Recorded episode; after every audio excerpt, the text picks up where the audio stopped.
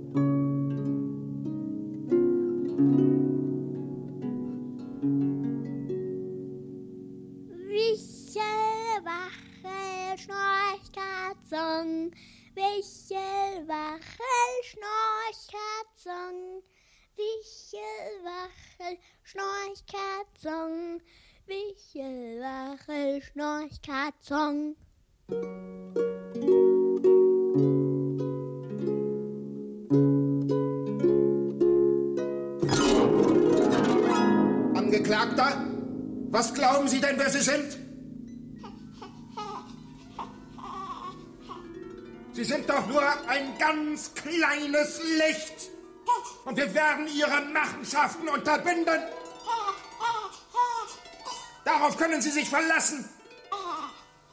Mit Subjekten wie Ihnen werden wir noch fertig. Ihre ungeheuerliche Dreistigkeit, mit der Sie sich hinter arglistiger Infantilität verstecken, ist durchschaut. Wir werden Sie, darauf können Sie sich verlassen, mit der ganzen Härte des Gesetzes bestrafen.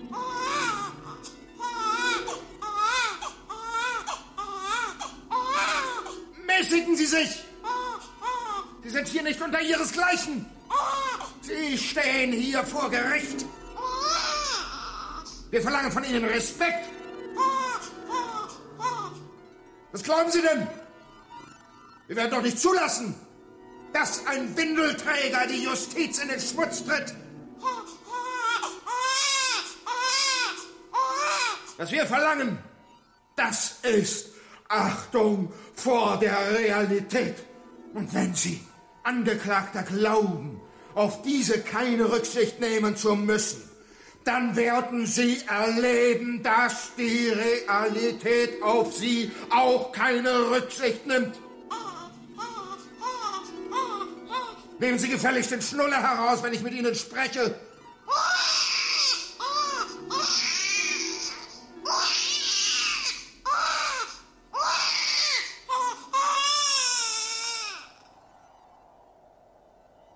Im Namen des Volkes ergeht folgendes Urteil. Der Angeklagte wird wegen säuglingsbedingter Bedrohung der Gesellschaft im Zusammenhang mit möglicher Sachbeschädigung, Neigung zur Pyromanie und dezibelbedingter Geräuschbelästigung sowie hartnäckigem Desinteresse an der Steigerung des Bruttosozialprodukts zum Entzug von Kindheit, beschleunigtem Schulbesuch und Adoleszenz und zu anschließendem sofortigen Berufsleben verurteilt. Die Sitzung ist geschlossen.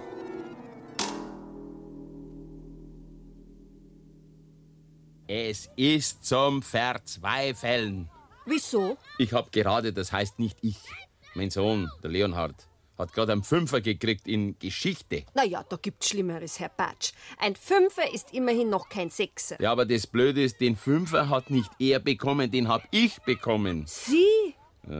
Ja, zum Thema Christenverfolgung. Die haben lernen müssen, typisch Schule natürlich.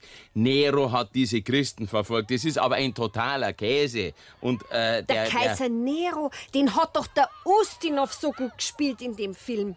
Sie meinen doch den Nero. Nein, den Original Nero. Nero, 37 bis 68 nach Christi.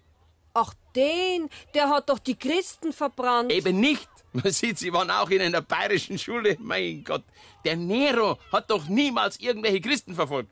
Aber hat nicht der Ustinov da, in diesem Kolossalum... Oh, nein, nein, nein, nein. Der, Ust, der Nero hat niemals irgendwelche Christen verfolgt, weil der wusste wahrscheinlich kaum, dass es sie gab, als er regiert hat. Um diese Zeit wurde ja erst das erste Evangelium geschrieben. Allerhand, wie sie dieses Wissen parat haben. Eben. Und darum sage ich auch zu meinem Sohn, Ich sag, der Nero hatte doch gar kein Motiv für diese Brandstiftung und ohne Motiv kein Täter. Logisch. Aber glauben Sie denn, dass der Ustinov... Der Ustinov hat damit schon überhaupt nichts zu tun. Auch nichts. Aber wer war's denn dann? Einer muss es ja schließlich gewesen Ja sein. schon, und darum sage ich ja zu meinem Sohn, dem Leonhard, sage ich, Leonhard, Rom wurde wahrscheinlich von Kindern angezündet, von Unchristlichen natürlich. Nicht möglich. Doch, nur Kinder sind so infantil und handeln ohne Motiv. Die haben halt gezündelt, dann ist es passiert. Sofort ein einziges Flammenmeer. Ne? Das war ja in dem Film auch kolossal. Wie der Ustinov auf seinem Balkon steht. Ja, weil es so schön gebrannt hat. Nicht? Und dann hat er dazu gesungen. Genau. Wir meinen schon denselben. Ja, und deswegen sage ich zu meinem Sohn, sage ich Leonhard, habe ich gesagt, auf die Frage, wer hat Rom angezündet, schreibst du hin, Kinder. Logisch. Viele Brände, sogenannte historische, wurden wahrscheinlich von Kindern verursacht. Und der Reichstagsbrand? Leicht möglich.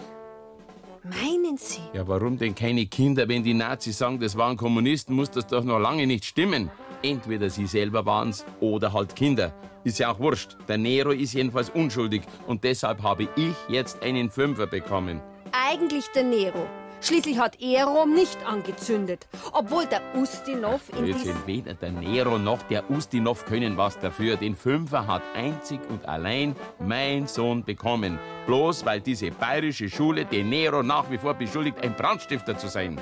Ja, irgendwie kann er einem leid tun. Der Leonhard. Nein, der Ustinov. Schließlich kann der überhaupt nichts dafür.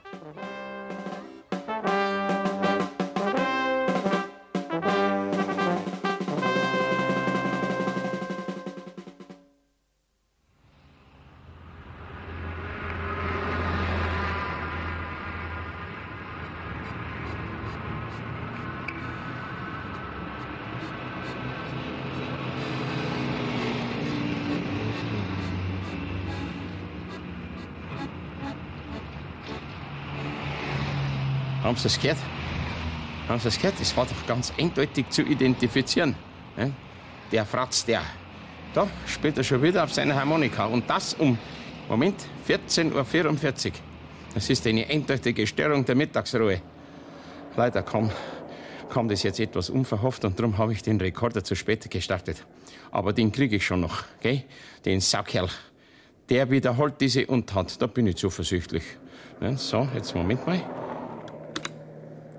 Freitag, 12. Dezember, 14.44 Uhr, Deiserstraße 114a, erster Stock, Beweissicherung, Mitterer gegen Fröschel, die erste.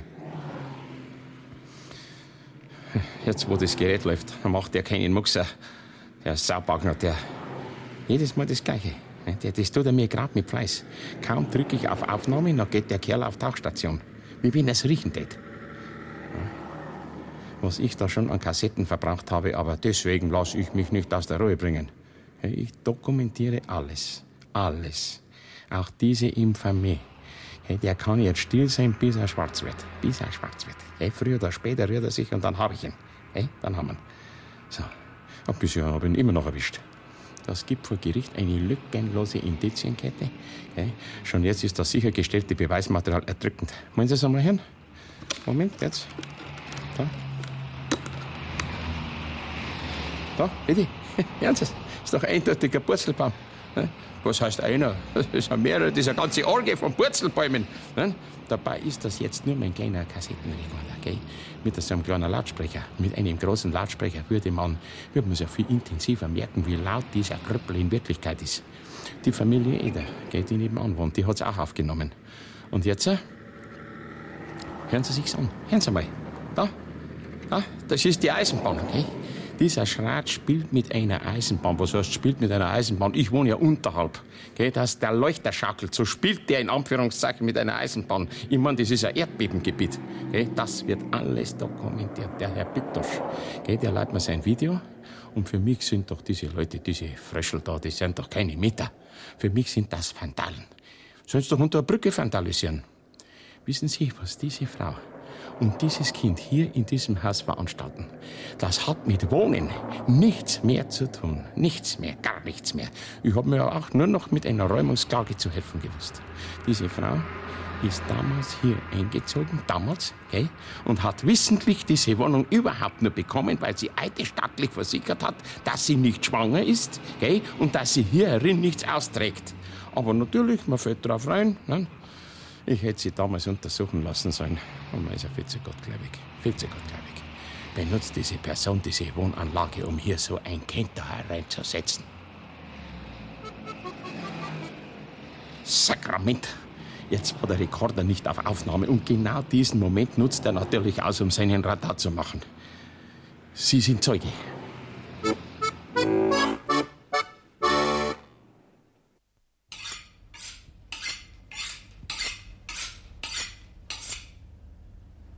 Herr Schandal, unser Vati war immer ein leidenschaftlicher Frühstücker.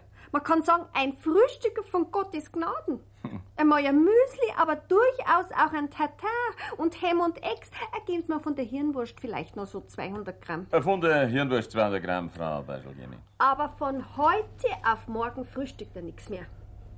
Unser Vater ist halt psychischer Spinnwebel. Er verzehrt sich. Das heißt, er verzehrt nichts mehr, weil er das Ganze in sich hineinfrisst. Unser Vati ist durchaus ein zügiger Kraftfahrer, aber er kann es einfach nicht überwinden, dass man ausgerechnet bei ihm eine Bremsspur hat errechnen können. Er sagt, eine Bremsspur kann man doch nur errechnen, wenn etwas bremst. Ja, wenn was bremst. Ne? Aber bei ihm hat er nichts gebremst. Er ist über diese Stolperschwelle förmlich drüber geschwebt. Und ich weiß nicht, wie Sie darüber denken, Herr Schandal, aber Kinder heutzutage, die gehören doch nicht in die Großstadt, sondern aufs Land. Die gehören aufs Land. Da können sie auf der Wiese spielen, da gibt's noch Bäche oder sie können sich einmal ein Baumhaus bauen. Aber in der Großstadt, da haben sie doch nichts verloren. Ein bisschen Sülze noch, äh, Frau Beisel. Ah ja, geben Sie mir noch von der Sülze so ein Stückel vielleicht. Ja, die ist gell? frisch, Frau. Ja. Und außerdem, Herr Schandal, die Kinder, die sind halt einmal unberechenbar. Da kommen sie plötzlich von oben, von der Seite, von irgendwo her und dann. Batsch. Es ist schon eine Tragödie, so ein Kind. Aber unseren Vati, den hat es auch ganz schön mitgenommen. So dass er nichts mehr unternimmt. Der Vati sitzt nur noch da, frühstückt nichts mehr und schildkrötet vor sich hin. Es ist so schlimm, furchtbar, so ein Kind.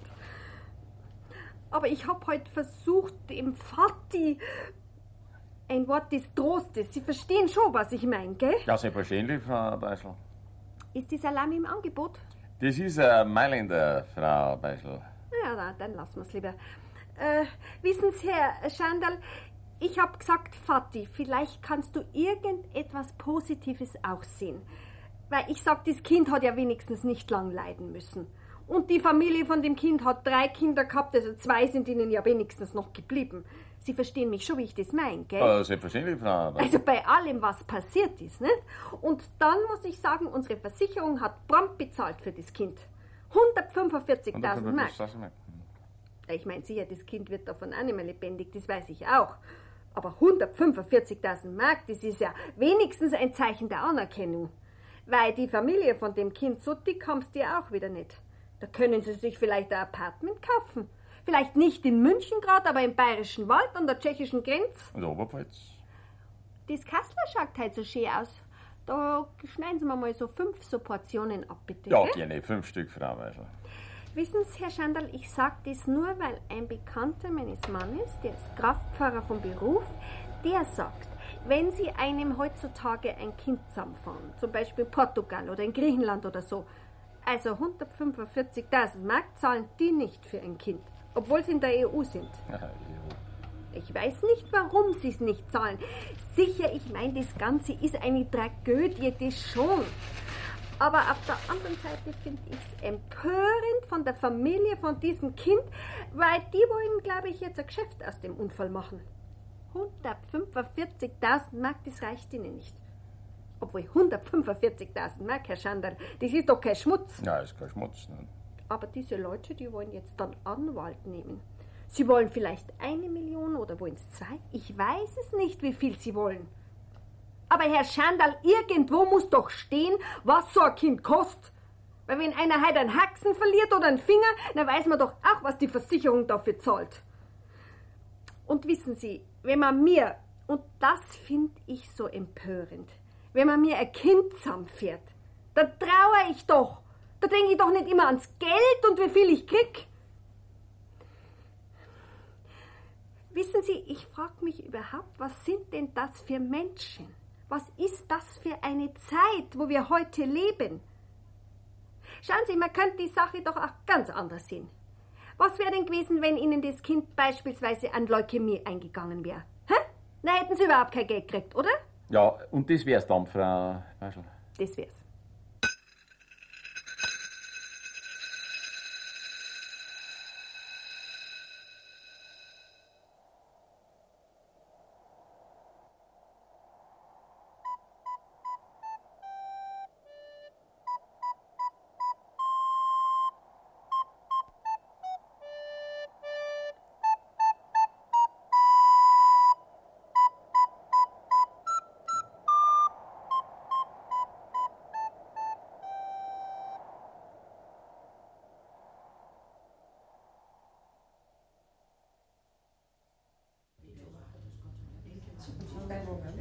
Bleibt denn der Ober? Ein Saftladen ist das. Reg dich nicht auf, der wird schon noch kommen. Ich reg mich nicht auf, ich will nur endlich die Karte.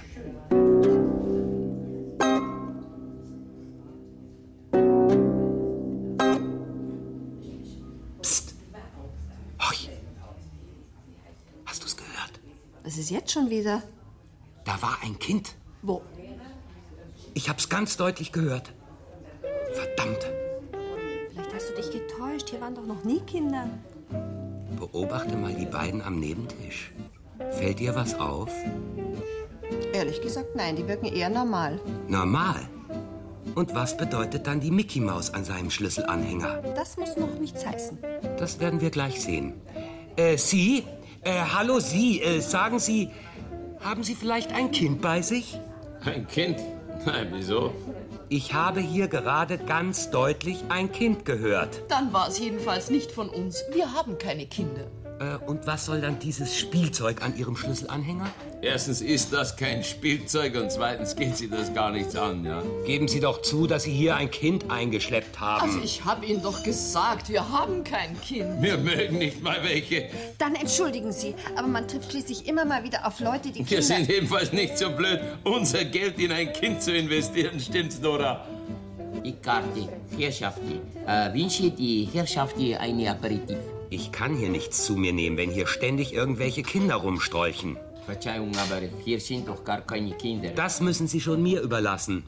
Die Leute hier am Nebentisch leugnen ja auch, Kinder zu haben. Trotzdem steht ein dritter Stuhl am Tisch. Jetzt werden Sie nicht unverschämt. Ich wiederhole es jetzt zum letzten Mal. Wir haben kein Kind und wir werden auch keins kriegen. Stimmt's, Dora? Und wir werden auch keins kriegen. Begreifen Sie doch. Ich hab da draußen auf dem Parkplatz ein niegelnagelneuen 600er SL. Cabrio, Zwölfzylinder, weißes Leder, Mahagoni, Silbermetallic.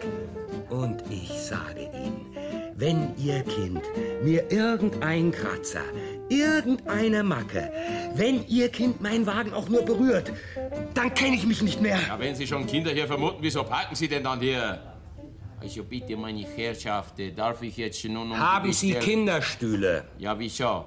Haben Sie Kinderstühle oder nicht? Ja, ich, äh, ich weiß nicht. Äh, Aber Kindermenüs verkaufen Sie, oder? Das werden Sie doch wohl wissen. ja, aber äh, ich... Äh, Ja, aber kein, kein Aber. Hier steht es doch auf der Karte. Für unsere Kleinen. Kinderschnitzel. Mickey-Teller. Da. Da. Was sag ich? Was hab ich gesagt? Ich bin doch nicht Gaga. Und ich schwöre, das ist Ihr Kind. Ich habe doch kein Kind. In einer Welt voller Zündhölzer werden wir doch keine Pyromanen züchten. Stimmt's, Dora? Und außerdem glauben Sie ja nicht, dass Sie der Einzige sind, der einen 600 SL fährt. Fahren Sie, was Sie wollen. Ich weiß, was ich weiß. Und jetzt inspiziere ich den Parkplatz. August, sei vorsichtig. Denk an deine Allergie. Sie müssen schon entschuldigen, aber er leidet schrecklich unter dieser Kinderallergie. Es ist jedes Jahr dasselbe.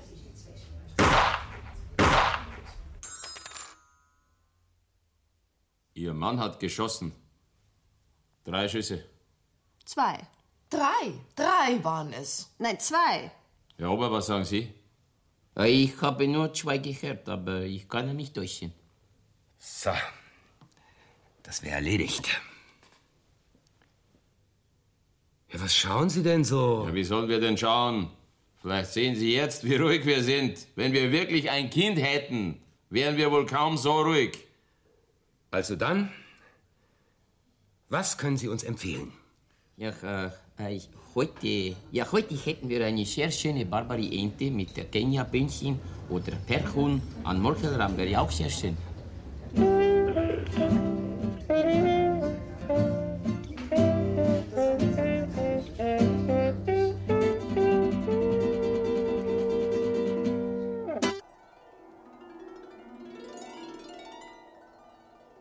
Herr Vorsitzender, Hohes Gericht.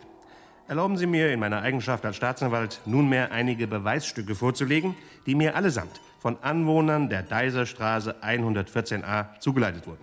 Diese Indizien werden eindeutig belegen, dass die erwähnten Anwohner hilflos einer Form des Anarchismus ausgeliefert sind, die mit Vandalismus einhergeht. Die verbrecherischen Machenschaften, so belegt die folgende Dokumentation, gehen eindeutig auf den Angeklagten Fröschel Junior zurück, der hier im Saal durch seine Mutter vertreten wird. Diese hat bislang noch nicht einmal bestritten, dass nachfolgende Geräusche ursächlich von ihrem Sohn hervorgebracht wurden. Durch dieses infernalische Geräusch wurde die Wohnpartei Mittere am 12. Dezember um 14.44 Uhr aus der verdienten Mittagsruhe hochgeschreckt, nachdem der hier dokumentierten Belästigung zahllose weitere vorausgegangen waren, wofür als Beispiel auch nachfolgender Tonbandmitschnitt stehen kann. Ohne Zweifel das Geräusch einer sogenannten Spielzeugeisenbahn, aufgenommen am 16.11. um 22.01 Uhr von Anwohner Bigosch in seinem Schlafzimmer. Neben weiteren Mitschnitten, die wir dem Gericht noch gesondert vorlegen, wollen wir anhand von zwei weiteren gravierenden Fällen exemplifizieren, wie rücksichtslos die Mietpartei Fröschel die Anwohner des Anwesens Deiserstraße 114a terrorisiert.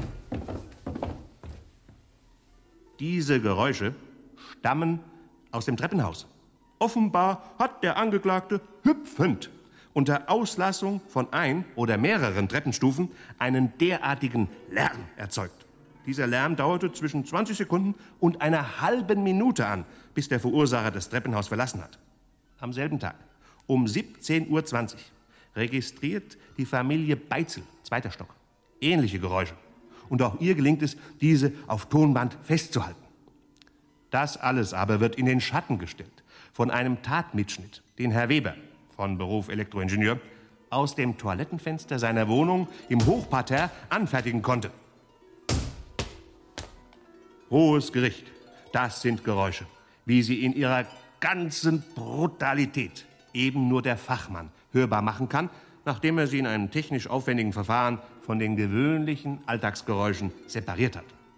Herr Weber kann nachher auf Wunsch des Gerichts auch noch zu weiteren Einzelheiten Stellung nehmen, als da sind Schwingungsabstände, Dezibel und andere akustische Besonderheiten, wie sie eben nur der versierte Techniker wahrzunehmen vermag. Wichel, Warrel, Schnorchkat, Zong. Da schauen Sie mal her, ich habe ja für den Jean-Claude ein Spiel erworben für seinen Computer. Hoffentlich rümpft er nicht wieder die Nase. Weil der Jean-Claude fragt immer gleich, wenn er ein Spielgeschenk kriegt, ist es pädagogisch wertvoll? Der hat ein derartiges Misstrauen, dass er beim Spiel was lernen muss, ohne dass er es merkt. Er sagt immer, er möchte ein Spiel, wo man bloß spielt. Aber dieses Spiel, hoffe ich, ist schon geeignet. Es ist ab sechs Jahre und man lernt nur sehr indirekt dabei. Es heißt Megaludo. Man lädt es in den Computer und dann erscheint diese tolle Grafik. Ist schon imposant. Auch das Handbuch, das sind 200 Seiten, also das ist durchaus komplex. Ich meine, da muss er sich schon durchbeißen durch die Regeln. Aber der Verkäufer sagt, wenn er es einmal raus hat, dann geht er nimmer weg vom Computer. So komplex ist es. Also hier, wenn er hier mit der Maus klickt, dann erscheinen diese Ereignisfelder. Aber zuerst muss er auf Enter drücken und das Codewort, Codewort ist Mammon.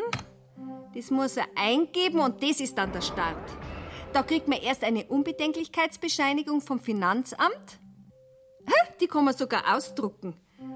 Und dann klickt man auf den Ereignis-Button und dann schickt einen der Computer beispielsweise zum Steuerberater. Oder man flüchtet auf die grünen Felder, weil die Fahndung droht.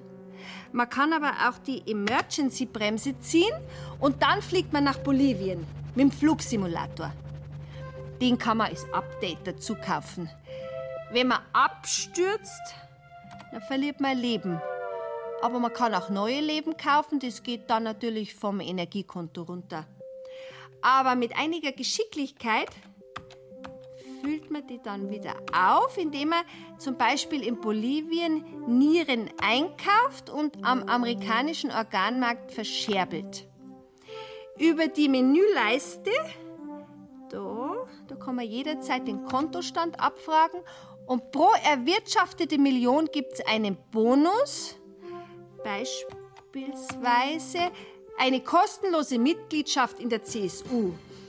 Man kann den Bonus aber auch aufs Risikofeld setzen und dann. Scheiße, da heißt jetzt, du bist im Paragraphendschungel und musst ein Formular ausfüllen, drücke Steuerung F3 oder schieße dich frei.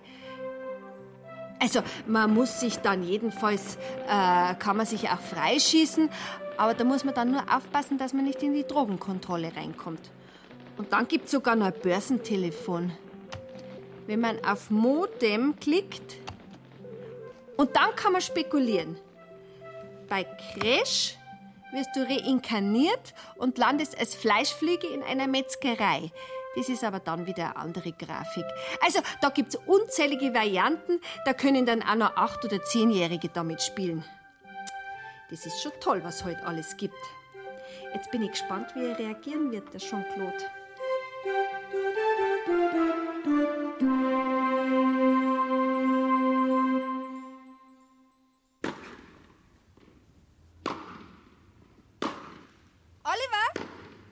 Pass auf, er spielt Longline. Oliver, komm, Vorsicht, er spielt Longline. Bitte, unterlassen Sie das, gnädige Frau. Sie können doch Ihr Kind nicht coachen.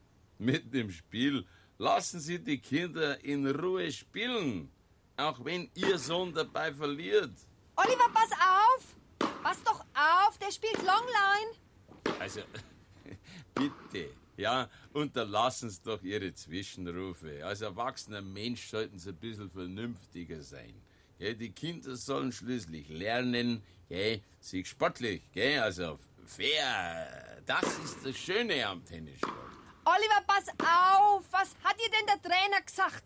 Siehst du nicht, der spielt Longline. Also, Sie sind schon eine besonders blöde Gans, ja? Also, ja, jetzt lass es doch das Coachen von dem Kind. Kümmern Sie sich doch um Ihre Angelegenheiten. Sven, hau mal richtig rein. Komm, smash, hopp. Das gibt's doch nicht, während des Matches zu coachen. Das ist ja das allerletzte. Hopp, Sven, 40, 15, jawohl. Und bumm, patsch, game. Ich hab lediglich gesagt Longline. Man wird ja wohl noch Longline sagen dürfen. Idiot. Das wissen Sie schon, ja? Eltern wie Sie, das ist der Tod vom Sport. Weil Kinder orientieren sich nun leider mal an den Eltern. Oliver, Oliver, schon wieder. Siehst du das denn nicht? Das war schon wieder Longline. Eltern wie Ihnen, ja? Müsste man die Kinder direkt wegnehmen. Sven, mach den Sack zu jetzt! Schießen weg vom Platz! Dazu müsste er aber erst einmal den Ball treffen. Das sagen Sie von meinem Sohn. Haben Sie sich den Ihren schon einmal angeschaut? Den Gnom? Ja? Das sieht man doch schon von Weitem. Da ist jede Trainerstunde rausgeschmissenes Geld. Mit dem können Sie doch zusammenpacken. Ja, für mich ist dieser genetischer Sondermüll. Was fällt Ihnen denn ein, meinen Sohn mit solchen Ausdrücken zu bedenken? Ich werde mich bei der Turnierleitung beschweren. Ich habe gedacht, das hier ist ein Sportplatz. Sven, Mom, fertig! Rückhand, bumm, patsch! Weg mit dem Scheißer! Also das muss man sich doch nicht bieten lassen, vulgär. Aber ich habe schon geahnt, dieser sogenannte Club hier, der ist nur für Proleten. Mein Gott, was trifft man hier für Kreaturen? Ich denke, wir satteln besser um auf Golf. Ja, von mir aus, ja, dann können Sie einen Spasti gleich einlochen. So, Matchball, bumm und aus. Bravo, Sven, bravo. Sie Dreckschwein, Sie! Sie wollen doch nur Geld verdienen mit Ihrem Balch, weil Sie selber zu nichts gebracht haben. Und jetzt wollen Sie Ihre Unfähigkeit mit Kinderarbeit kompensieren. Sie wollen doch bloß... Jetzt aber Schluss, ja? Finito. Du Brunska hat angesucht, du Scheißwesen jetzt. Halt einmal dein Fotzen, ja? Sonst schieß ich da nicht, sonst schneuze ich da nicht. Sven, zieh den Platz ab. Oliver, Oliver, lass das. Dem gibst du keine Hand. Dem sollst du keine Hand reichen. Oliver, hörst du? Ja, ohne wie du, die Kette doch mit der Scheißbürsten auskaut, oder? So, und jetzt gehe ich endgültig zur Turnierleitung. Schwier ab, du Hämorrhoidenbretschen da. Über solche Schnallen da reg ich mich doch gar nicht auf. Ich reg mich gar nicht auf, ist bloß schade, dass heutzutage selbst beim Tennis keine Auslese mehr da ist. Nur noch Leute von der Unterschicht. Wir tun ja bloß die Jugendlichen leid, weil sie keine gescheiten Vorbilder mehr haben.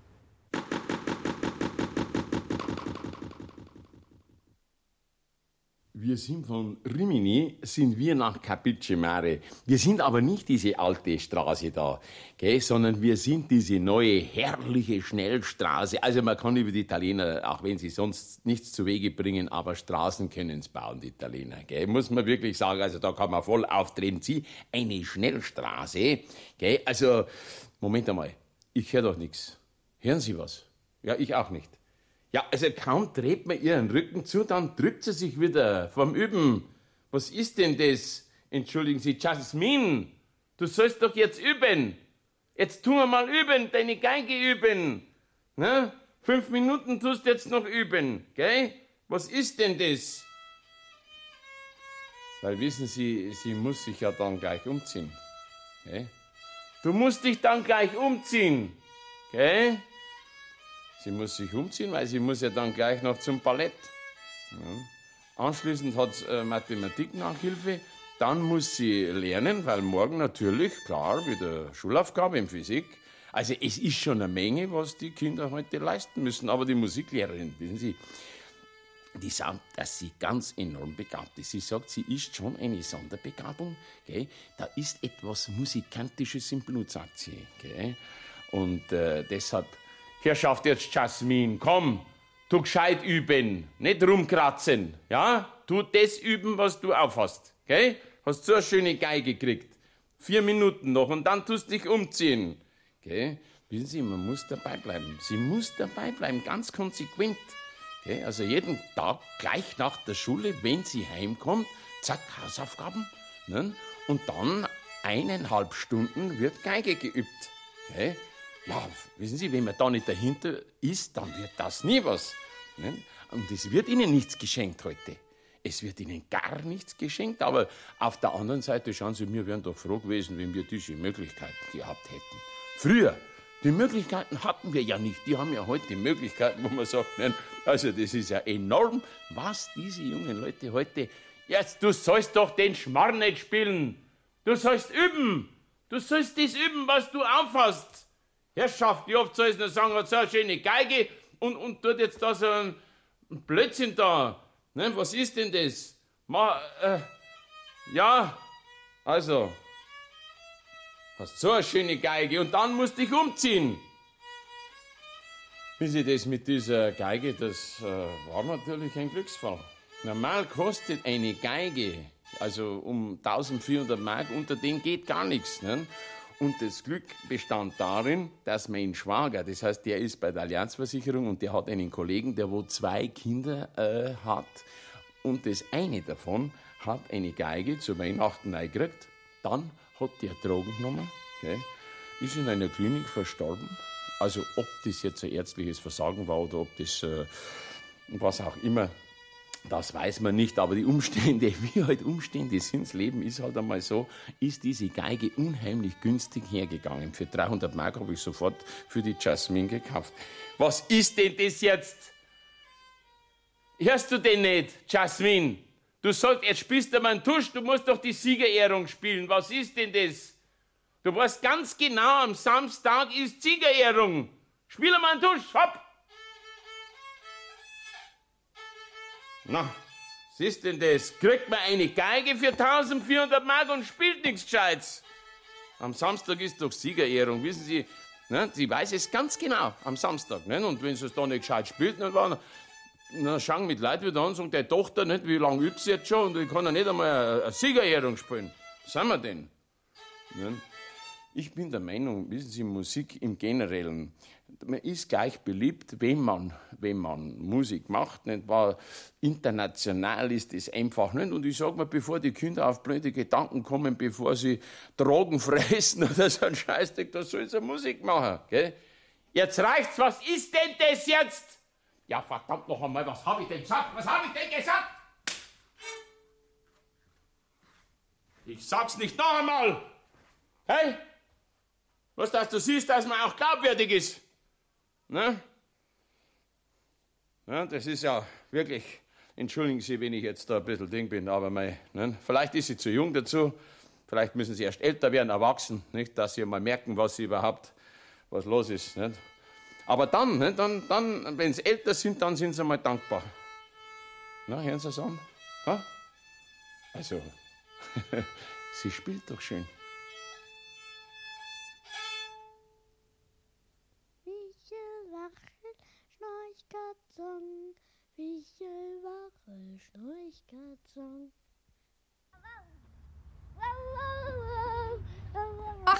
Herr Batsch, wie geht's? Es ist zum Verzweifeln. Hat Ihr Sohn schon wieder eine schlechte Note? Ich, ich, ich wieder einen Fünfer. Das gibt's doch. Doch! Passen Sie auf, mein Sohn soll dichten, ja? Also er dichtet, er, er, er reimt. Und was hat er denn fabriziert? Schwachsinn natürlich, irgendeinen Schwachsinn. Sowas wie bin allein daheim und glotz, MTV, Sat 1 und Fox. Na ja. Wie alt ist Ihr Sohn denn jetzt? 13. Trotzdem, ich hätte ihm bald eine geschmiert, weil so geht's natürlich nicht. Dann habe ich ihm ein Gedicht diktiert. Und? Wer das Dichten will verstehen, muss ins Land der Dichter gehen. Wer den Dichter will verstehen, muss in Dichters Lande gehen. Nehmen Sie mir's nicht übel, Herr Batsch, aber das Gedicht, also irgendwie. Naja, das Dichten ist halt nicht jedermanns Sache. Sie haben sicher gut gemeint. Soll das heißen, Sie finden das Gedicht auch schlecht? Es ist vielleicht ein bisschen wirr. Wirr! Herr Batsch, ich wollte Sie nicht beleidigen. Das Gedicht ist von Goethe. Goethe? Genau, Johann Wolfgang 1819. Und Sie finden das wirr. Nicht direkt wirr.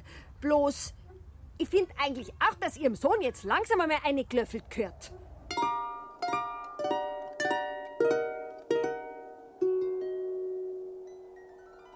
Herr Vorsitzender Hohes Gericht, wie vom Zeugen Mitterer beeidet, lehnte der Angeklagte Fröschel, wegen seiner Minderjährigkeit hier durch seine Mutter, Frau Christine Fröschel vertreten, sein Fahrrad, oft mit derartiger Wucht, an die Außenmauer des Anwesens Deiserstraße 114a, sodass hier nicht nur kleine Kratzer, sondern Risse und Schrammen, ja geradezu Schrunden im Putz der Außenmauer entstanden sind. Der Anwohner Metternich konnte die Beweissicherung vermittels Diapositiv erbringen. Besonders eindrucksvolle Dokumente der kriminellen Machenschaften des Angeklagten verdanken wir der Aufmerksamkeit und Reaktionsschnelligkeit des Mieters Frank Bigotsch. Der, Band ab bitte, äh, mit Teleobjektiv und Videokamera eine Indizienkette von unwiderlegbarer Eindringlichkeit vorgelegt hat. Auf diesen Aufnahmen können Sie, verehrter Herr Vorsitzender Hohes Gericht, eindeutig erkennen, wie der Angeklagte sogar so weit geht, fremde Kinder, also nicht hier wohnhafte Kinder, in das Anwesen Deiserstraße 114a zu locken. Sie erkennen auf dem Filmdokument jetzt, hier, ja hier, ganz genau, die Handbewegung, mit der der Angeklagte Kindkollegen einlädt, sich auf diesem Hof aufzuhalten. Und dies, obwohl seitens der Hausverwaltung insgesamt neun, neun Hinweisschilder, auch in kindestypischer Augenhöhe, angebracht wurden, um eben dies zu untersagen. Die Mutter des Angeklagten, Frau Fröschel, hätte wissen müssen, dass das verbotswidrige Verhalten ihres Sohnes dazu führen musste, dass immer mehr Kinder das Anwesen Deiserstraße 114a frequentieren, was voraussehbarerweise zu einer unkalkulierbaren Aumentation von Kindern führt, welche das Level der Dezibel zeitweilig völlig außer Kontrolle geraten ließ.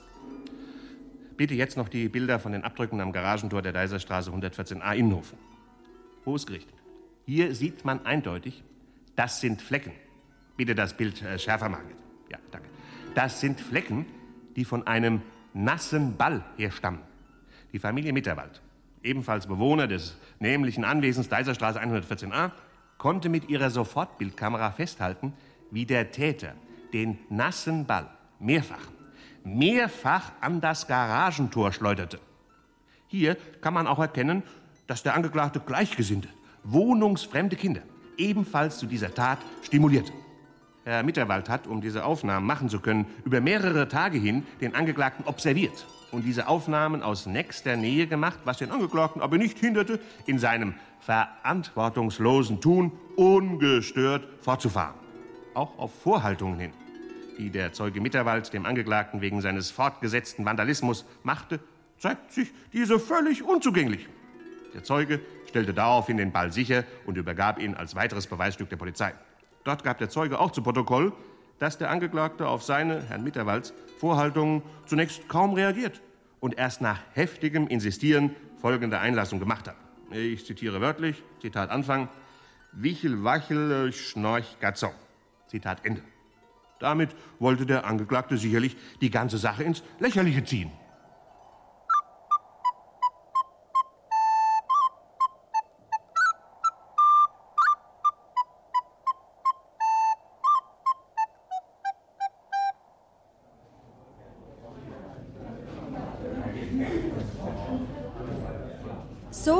Glaube, wir könnten dann anfangen.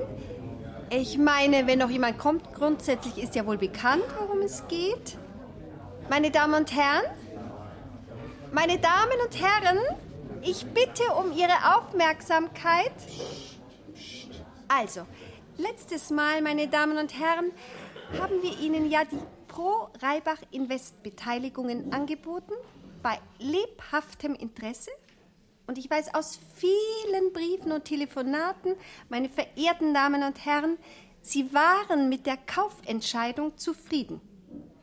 Heute bieten wir ebenfalls eine monetäre Delikatesse für einen kleinen Interessentenkreis.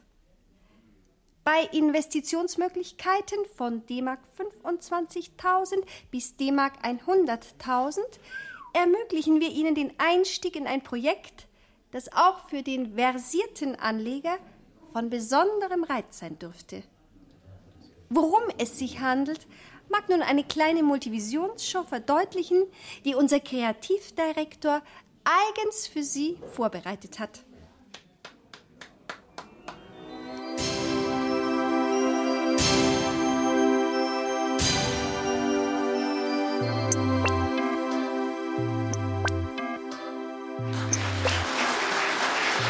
Das ist Oliver.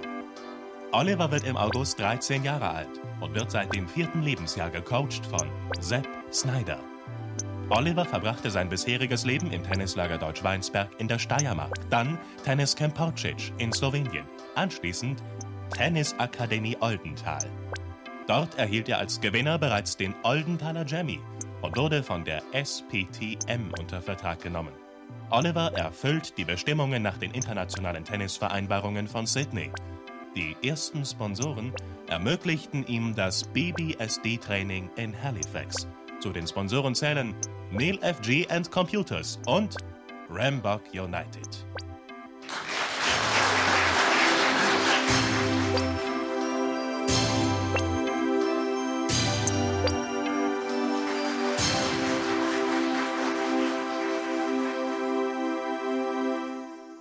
Ein herzliches Dankeschön unserem Kreativdirektor für diese eindrucksvolle Präsentation. Äh, natürlich war uns bewusst, dass unsere Investoren noch weitere Fragen haben würden. Da Oliver Matschel verständlicherweise wegen Termin- und spielbedingter Abwesenheit heute nicht persönlich zur Verfügung stehen kann, haben wir, verehrte Damen und Herren, den Sportarzt Dr. Lepli hierher gebeten, der Ihnen als berufener Fachmann alle notwendigen Auskünfte über unser Objekt geben kann. Herr Dr. Lepli, bitte sehr.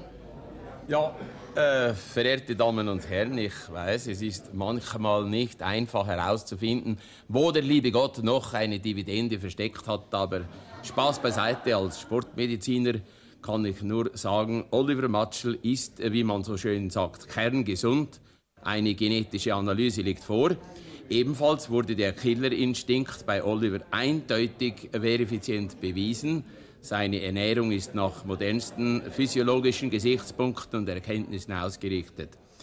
Äh, psychologisch wurde rechtzeitig darauf Wert gelegt, in Konkordanz mit den Eltern äh, diese so weit wie nur irgend möglich von Oliver Matschel fernzuhalten.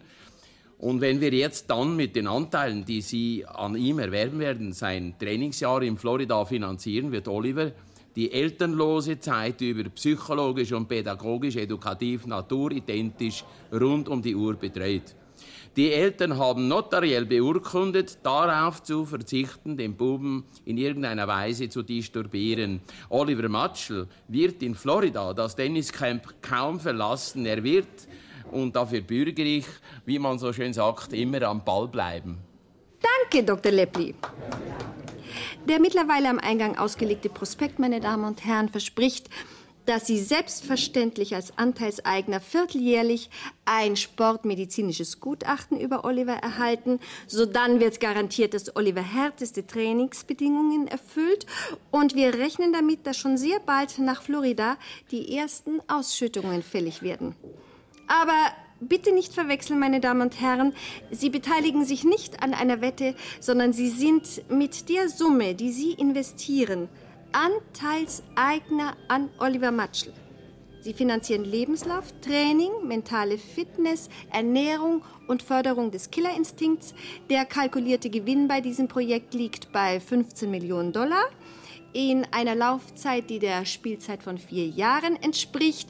Oliver ist steuerlich absetzbar, kann aber auch als Verlust verwertet werden. Seine Versicherungssumme ist derzeit 800.000 Dollar. Bei Wertsteigerung durch Investment erhöht sich diese dann selbstverständlich proportional. Bitte, meine Damen und Herren, steigen Sie jetzt mit ein. Noch ist Oliver Matschel ein Schnäppchen mit 13 Jahren. Bald ist er 14. Im Prospekt ist übrigens der Verzichtsvertrag der Eltern als Faksimile enthalten. Ja, dann. Wie wär's mit einer Tasse Kaffee oder etwas Erfrischendem? Dort ist das Buffet. Ich stehe natürlich weiterhin gerne für Fragen und Informationen über die bestehenden Facts zur Verfügung.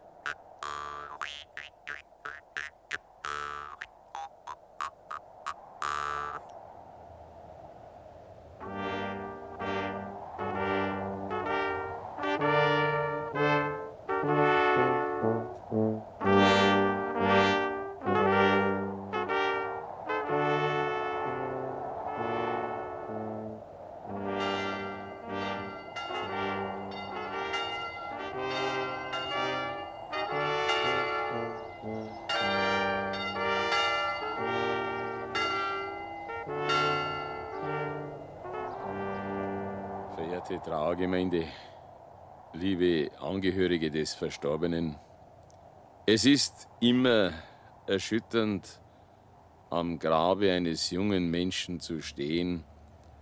Als Leiter des Dr. Hundhammer Gymnasiums sehe ich mich nun schon zum dritten Male in diesem Jahr vor der schweren Aufgabe, dem Freitod eines Schülers mit der Anteilnahme unserer Schule zu begegnen.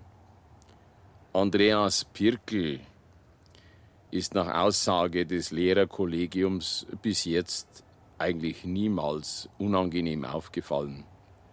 Sein Betragen gab nie zu Tadel Anlass. In Fächern wie Geographie und Biologie konnte er stets befriedigende Ergebnisse aufweisen. Die Mathematik bewältigte er mit dem ganzen ausreichenden Leistungen. Die lateinische Sprache verfolgte er beständig und seine Gabe, Texte zu übersetzen, war ausreichend. Der Schriftsteller Livius schien ihm, nach Aussagen von Herrn Dr. Bremser, seinem Lateinlehrer, doch leichter zu fallen als beispielsweise ein Horaz oder ein Ovid. Es sind zwar im Frühjahr seine schulischen Leistungen insgesamt etwas abgefallen, aber das erklärt ja der plötzliche Tod der Eltern. Dem äh, Geschichtsunterricht folgte er mit Interesse, war aber doch bisweilen verführbar, besonders bei bestimmten Themenbereichen, wie zum Beispiel der Inquisition, ließ er sich hin und wieder zu Albernheiten hinreißen, aber das erklärt ja die Jugendlichkeit. Ansonsten gab sein Äußeres nie zu Beanstandungen seitens der Schulleitung Anlass. Seine kürzlich von der Schule durchgeführte Fahndung nach dem Verbleib der Geldbörse eines Mitschülers stand ebenfalls in keinster Weise im Zusammenhang mit der Person des Verstorbenen. Auch in unserer schulischen Drogenszene spielte er keine einschlägige Rolle. Verehrte Trauergemeinde, das Tragische auch an diesem Freitod ist seine Sinnlosigkeit. Sollte er sich auf Gründe beziehen, die außerhalb des schulischen Lebens liegen, so können wir die Motive natürlich hier nicht ergründen. Sollte es aber sein, dass der Suizid wegen einer drohenden 5 in Deutsch der Anlass war, so muss ich hier sagen, dass bei einem Notenstand von 4,52 der pädagogische Ermessensspielraum sicherlich zu seinen Gunsten ausgefallen wäre, so dass er das Klassenziel gewiss erreicht hätte. Als Schulleiter und sein Klassenlehrer möchte ich Ihnen, verehrte Angehörige, mein tiefstes Beileid ausdrücken im Namen des Dr. Hundhammer Gymnasiums und seiner sämtlichen Mitschüler.